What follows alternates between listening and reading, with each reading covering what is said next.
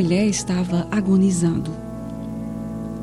Logo teve a sensação que era levada ao céu e se apresentava ante o tribunal. Quem és? Disse uma voz. Sou a mulher, sou a mulher de Antônio. Respondeu ela. Te perguntei quem és, não com quem és casada. Sou, sou a mãe de quatro filhos. Te perguntei quem és, não quantos filhos tens.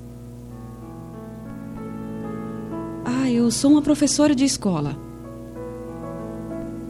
Te perguntei quem és, não qual tua profissão. E assim sucessivamente. Respondesse o que respondesse, não parecia poder dar uma resposta à satisfatória pergunta: Quem és? Quem és? Sou uma cristã. Te perguntei quem és, não qual tua religião. Ah, eu, eu sou uma pessoa que ia todos os dias à igreja e ajudava aos pobres e necessitados.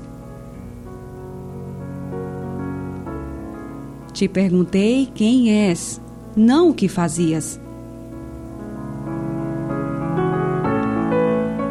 Evidentemente, não conseguiu passar no exame e foi enviada de novo à Terra. Quando se recuperou de sua enfermidade, tomou a determinação de averiguar quem era e partiu para o autoconhecimento. E na vida daquela mulher, tudo foi diferente.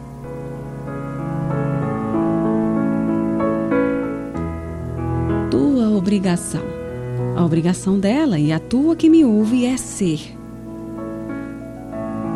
Não ser um personagem, nem ser um dono de nada, porque aí há muito de cobiça e ambição. Nem saber muito disto ou daquilo, porque isso condiciona muito e é simplesmente ser. É simplesmente ser. Quem és? Autoria Anthony de Mello.